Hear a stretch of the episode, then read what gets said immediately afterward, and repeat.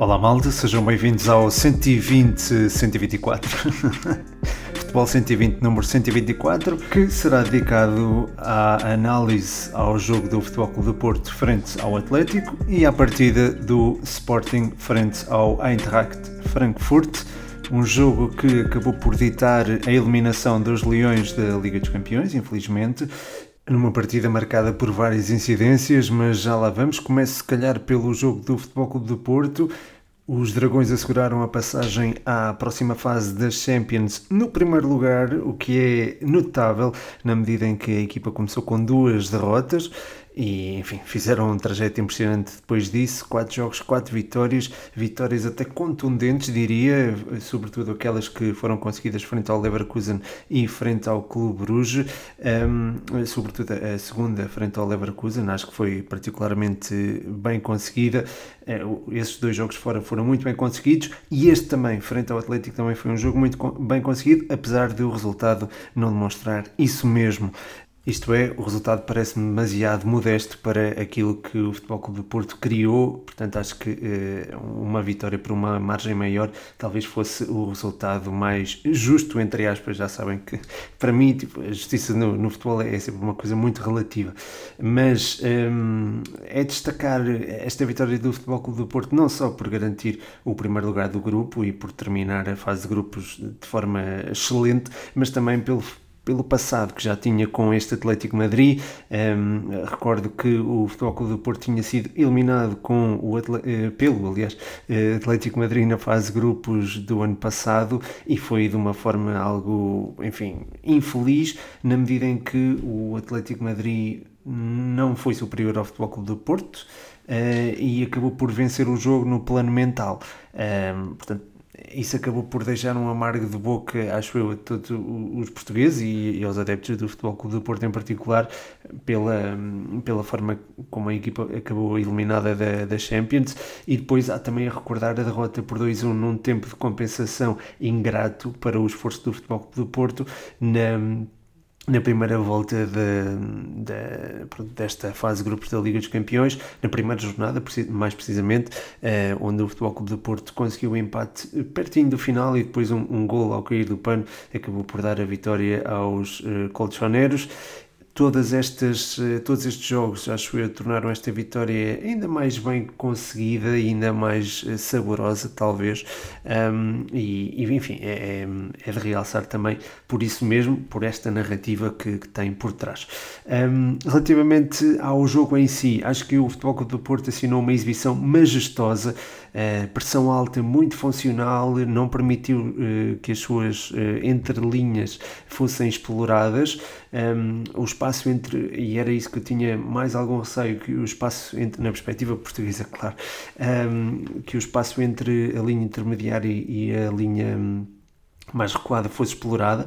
Um, era isso que tinha mais receio, isso acabou por não acontecer. Um, e nesse sentido, acho que a pressão alta foi eficaz um, e uh, fez com que uh, a posse do Atlético se revelasse inofensiva, em contraste com a verticalidade eficaz do Futebol Clube do Porto. A equipa trocava um, dois passos e estava uh, em zona prometedora, digamos assim, e pronto, aquela primeira parte acho que foi um autêntico festival do Futebol Clube do Porto, que uh, foi ao intervalo a vencer por 2-0, mas acho que enfim, o resultado até podia ser outro face ao caudal ofensivo que os Dragões conseguiram criar. Um, neste particular, acho que há de destacar a, a, exibição de Taremi. Eu já o destaquei no, no Instagram do, do 120, mas acho que também é, é justo um, reforçar a forma como ele ocupa os espaços e a forma como ajuda a que o carrossel ofensivo do Futebol Clube do Porto um, giro, digamos assim. Uh, portanto, acho que é destacar isso, não só o gol, claro, mas também a forma como o Taremi acaba por recuar por vezes, quando tem que recuar, e depois até solicitar a profundidade. É um jogador muito, muito inteligente e acho que foi também muito importante para que o Futebol, que o Futebol Clube do Porto conseguisse assinar uma exibição tão bem conseguida.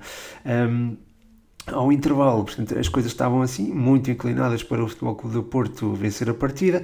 O Atlético teve de arriscar, exposto um bocadinho. Um, houve mais bola no meio campo do Futebol Clube do Porto, mas nunca deu a sensação do jogo estar a fugir ao controle dos Dragões. Um, acho que esteve mais perto do Futebol Clube do Porto do 3-0 do que propriamente o Atlético do 2-1 e, e pronto, o resultado acaba por ser, eh, enfim, até magro para aquilo que o Futebol Clube do Porto acabou por criar.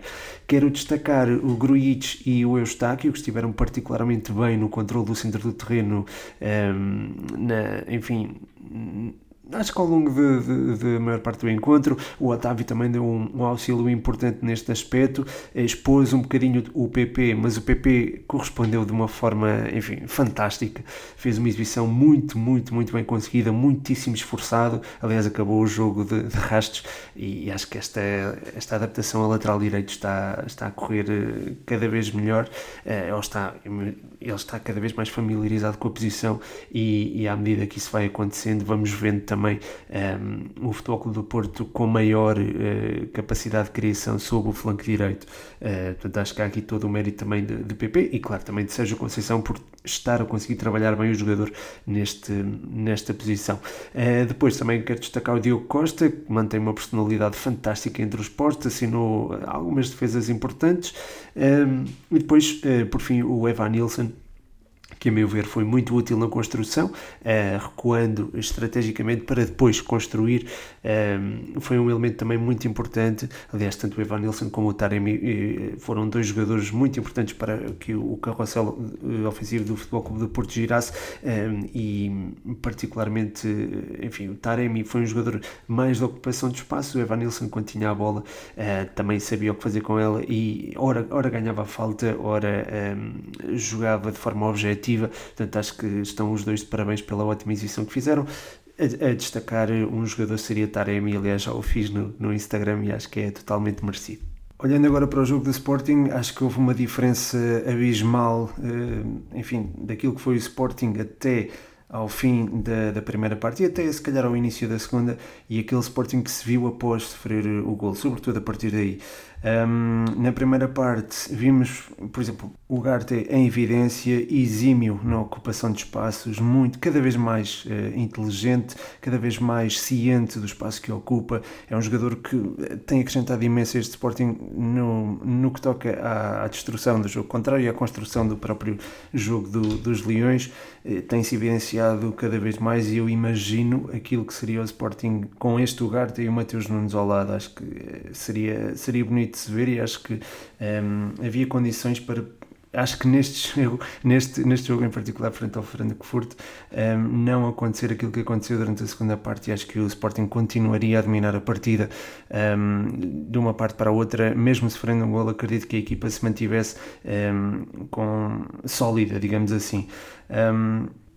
Esta, este papel do Ugarte foi fundamental para que os jogadores como o Kamada não fizessem estragos. Uh, o Kamada acabou por marcar até o golo do, do Frankfurt. Uh, havia grande penalidade, eh, uma grande penalidade muito contestada, eu sei, e eu, enfim, vou abstenho-me sempre de, de, comentar este tipo de, de, de, coisas e não vou, não vou estar, a, estar a comentar, mas, um, ehm, mas, pronto, uh, mas podia, podia fazê-lo perfeitamente, mas, mas não vou. Uh, depois, um, ehm, eh, não foi só o Kamada a ficar anulado, a meu ver, o Gotze também, o Gotze uh, começou de uma zona mais exterior e veio para, para o centro do terreno, foi alternante com, com o Kamada nesse sentido um, ehm, e não conseguiu fazer grande coisa também pela frutação do Ugarte. Um, teve ao seu lado o, o Pote uh, e mais à frente o Paulinho, que foram dois auxiliares muito importantes. Aliás, o Paulinho foi o principal elemento de, de pressão à saída de bola contrária. Os auxiliares foram o Garte e Pedro Gonçalves que também tiveram muito bem nesse, nesse aspecto e impediram que a bola circulasse ou que o Frankfurt tivesse conforto na saída de bola. E nesse sentido, acho que há que lhes dar o, os parabéns um, e contribuir, por, até porque acabaram por contribuir para que o Sporting passasse mais tempo no meio-campo do Eintracht na primeira parte. Um, os corredores laterais, um, a meu ver, do, do, Sporting não estiveram tão funcionais como é habitual. Acho que a lesão do Nuno Santos acabou por eh, ter uma influência importante neste sentido. Uh, aliás, nós vimos a forma como o Ruben Amorim reagiu quando uh, viu que o Nuno Santos tinha lesionado. É um jogador cheio de alma, cheio de entrega e acho que é disso que o Sporting precisa. Uh, acho que a equipa acabou por sentir um bocadinho a saída dele, apesar de se adiantar no marcador já após esta, esta mesma saída. Um, enfim, em contraste com isto, acho que o Pote particularmente esteve particularmente eficaz, uh, passa a redundância, uh, e enfim, juntamente com o Garte acho que tiveram, tiveram um ótimo papel, mas acho que lá está, o Pote era para jogar um bocadinho mais solto uh, e o Garte, a meu ver, teria um, um, apoio mais, ou deveria ter um apoio mais seguro, digamos assim, um apoio de, de um jogador, por exemplo, como Mateus Nunes, que pronto, lá está, obviamente não tem, e, mas um, acho que era isso que, que faltaria uh, ao Sporting. Um, pronto, estando Morita lesionado, as coisas tornam-se também mais complicadas. Daniel Bragança, acho que era um jogador que também podia fazer uma parelha interessante com, com o Ugarte. Um, e, e, pronto, à medida que o jogo foi passando, esta, esta zona central foi-se corroendo, foi-se abrindo, eh, foram-se abrindo espaços aí. Uh, e pronto, o Frankfurt foi crescendo no jogo. E aqui acho que também há que dar mérito ao Sebastián Roda, que entrou e também deu eh, maior funcionalidade ao meio-campo, eh, deu frescura, apesar dos seus 32 anos, mas também trouxe, trouxe maior critério à posse do, do Eintracht, eh, que beneficiou também de, de algum desgaste dos Leões. E pronto, eh, não estando o Sporting num momento propriamente favorável, é normal que cada adversidade seja sentida de forma mais evidente, que seja amplificada e pronto, acho que aquele gol contribuiu para que o Sporting caísse uh, no, o, o, jogo do Sporting, digamos assim, caísse e, e pronto, o segundo golo um, ehm, acabou por ser uma consequência quase natural para quem está ciente daquilo que, que o Sporting tem vivido. Uh, infelizmente foi assim, infelizmente os Leões começaram muito bem esta, esta Liga dos Campeões, tiveram um ótimo resultado na deslocação a Londres mas infelizmente acabaram por perder, cair em casa frente ao Eintracht quando precisavam apenas de um empate e, e pronto, eh, acabamos por não ter três equipas portuguesas nos oitavos de final, como pronto, era um desejo que eu e que acho muita gente no Portugal futebolístico tinha, eh, mas pronto, acabou por não se concretizar. Um, os destaques que eu, que eu queria dar era mesmo o Ugarte, muito inteligente na ocupação de espaços, muito inteligente a, a, cortar linhas de passe e depois a construir. O Pedro Gonçalves também fez um, um ótimo trabalho a nível tático e acho que eh, com bola vê-se que ele é um jogador diferenciado. Eh, depois o Paulinho também muito voluntarioso, também trabalhou muito para a equipa.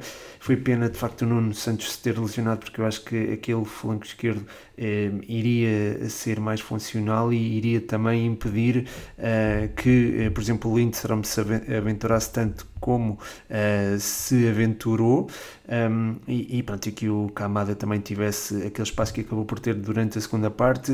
Afinal, o, o Nuno Santos é um jogador com um andamento enorme e e pronto, acho que conseguiria travar estas, estas iniciativas. Um, foi, foi, enfim, é, foi lamentável que, que o Sporting tivesse caído, mas, mas pronto, valeu o gol do Tottenham que acabou por assegurar a continuidade do Sporting nas competições europeias. Uh, segue agora para a Liga Europa, Sporting na Liga Europa, uh, Benfica e Futebol Clube do Porto continuarão nas Champions. Aliás, uh, o, o, Benfica joga amanhã frente ao Maccabi um jogo que eu conto analisar, mas não sei se um, ehm, conseguirei fazê-lo. Portanto, não sei se o tema do podcast amanhã será o Benfica Maccabi, mas a partir daí irei trazer um episódio. Agora, não sei qual será o tema.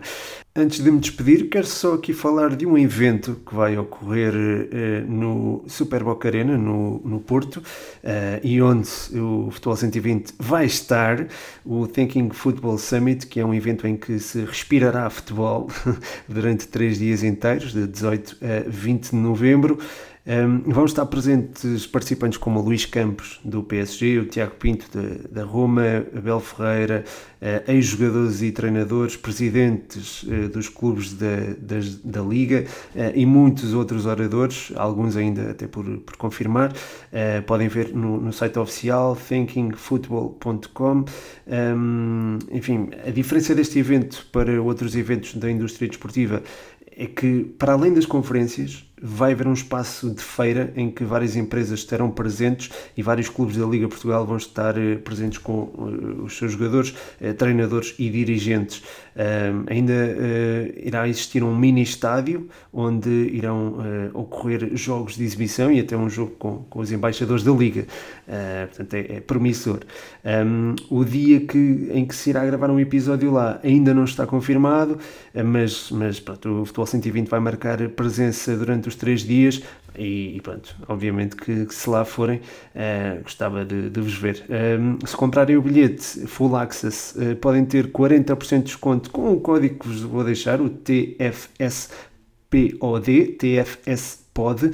E caso queiram apenas estar presentes na parte divertida do evento já podem comprar o Fun Ticket eh, que é um bilhete diário com o custo de 10 euros para adultos e 5 euros para crianças. Também podem comprar um pack família em que 4 bilhetes ficam por 20 eh, euros. Ehm, Quanto ver-vos por lá, eh, seria giro ter lá a comunidade 120, portanto, se aparecerem, digam-me e já sabem que podem usufruir do código para ter o tal desconto.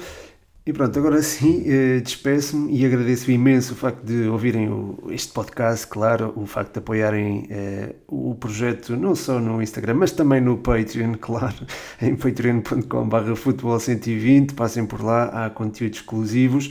E pronto, continuem a dar feedback sobre estes episódios mais curtos, mas eh, mais incisivos sobre um tema. Eh, é, aliás, o feedback até agora tem sido muito bom, mas nunca é demais recebê-lo, eh, até porque, pronto, isto, eh, quero, quero continuar com este formato, mas também quero saber a vossa opinião.